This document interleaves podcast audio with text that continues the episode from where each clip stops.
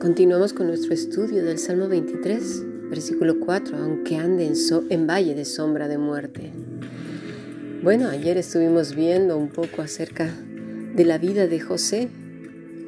¿Quién iba a decir que tenía que pasar por todas esas situaciones que él mismo ni siquiera había provocado? Aquel que se le ocurra decir, bueno, es que era presumido, vaya, pues en, algún momento de nuestra vida hemos sido presumidos y creo que ninguno merecemos morir. ¿O acaso has pensado en matar a alguien por, por ser presumido otro? Mm. Bien, pues así tenemos que José finalmente, a través de ese valle de sombra de muerte, estaba cumpliendo los propósitos divinos. Él permanecía en silencio. Finalmente llega a casa de Potifar y parece que las cosas van muy bien. Ah, el viento corre a su favor. Pero vemos en el versículo 7 que no es así. Ocurre algo, algo inesperado para él. La mujer de su amo puso sus ojos en José y dijo, duerme conmigo. Capítulo 39, versículo 8. Y él no quiso.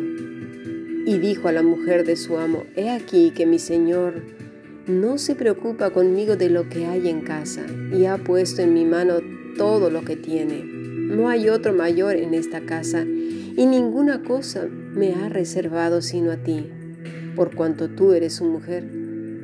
¿Cómo pues haría yo este grande mal y pecaría contra Dios? pecaría contra Dios. El corazón de José estaba tranquilo en el corazón del Señor. Él sabía que Dios estaba conduciendo sus pasos por esas sendas de justicia, porque aquí lo vemos en este pasaje.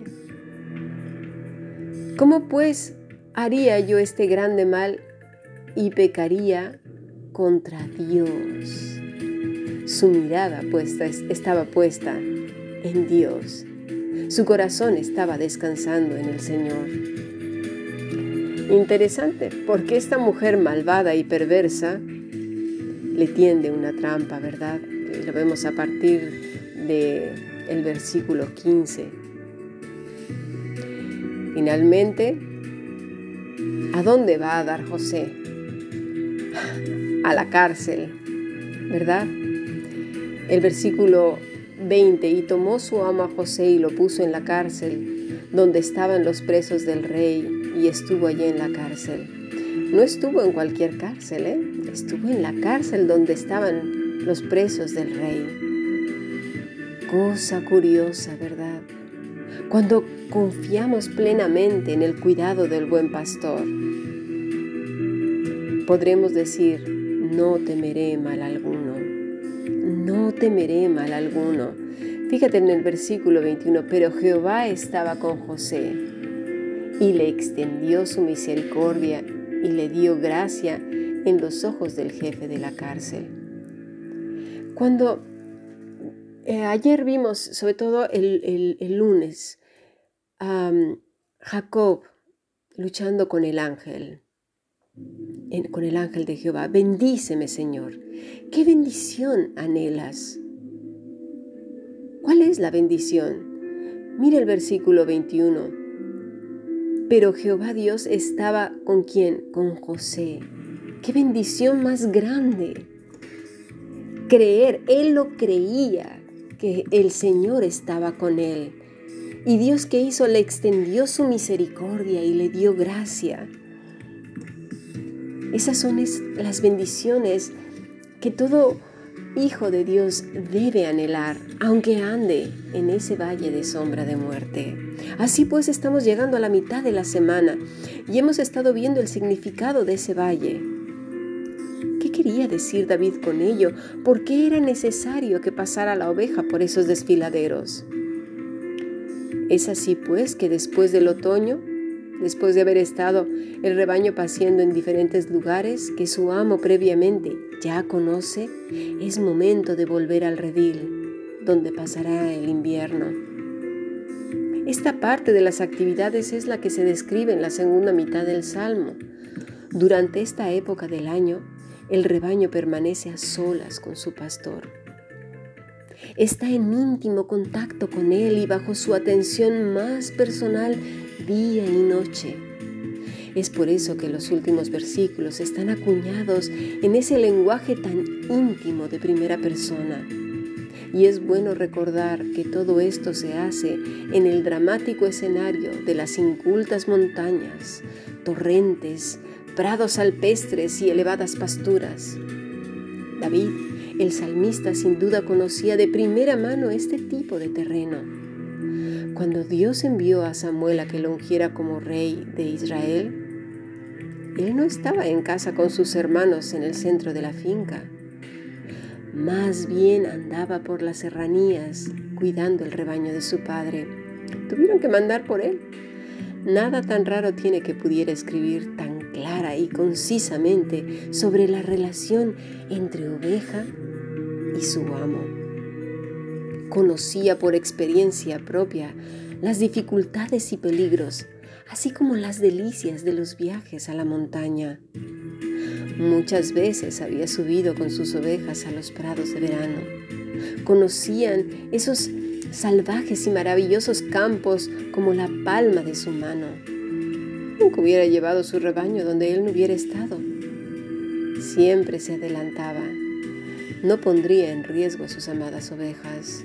Y eso lo hace todo pastor de ovejas convencional, sobre todo los que realmente cuidan a sus rebaños.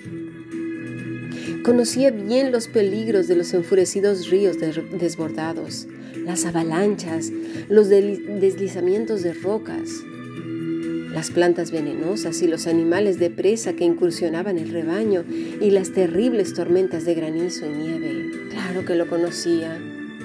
Había manejado y dirigido con cuidado bajo todos esos peligros a sus queridas ovejas. Todo esto se muestra en la sencillez de los últimos versículos. Hay aquí una grandeza, una quietud, una seguridad que pone al alma a descansar no temeré mal alguno, porque tú estarás conmigo. Y esto es, conmigo en toda circunstancia, en toda prueba oscura, en toda desilusión funesta, en todo dilema angustioso. Parece que José lo tenía muy claro, ¿verdad? Porque su primera expresión no es cómo le haré esto a mi jefe, voy a quedar mal con él, mi prestigio, puedo perder el trabajo, ya no voy a tener el dinero que tenía, mi posición aquí. ¿Cómo pecaría yo contra Dios? De inmediato, no lo tuvo que pensar. Reposaba en el Señor.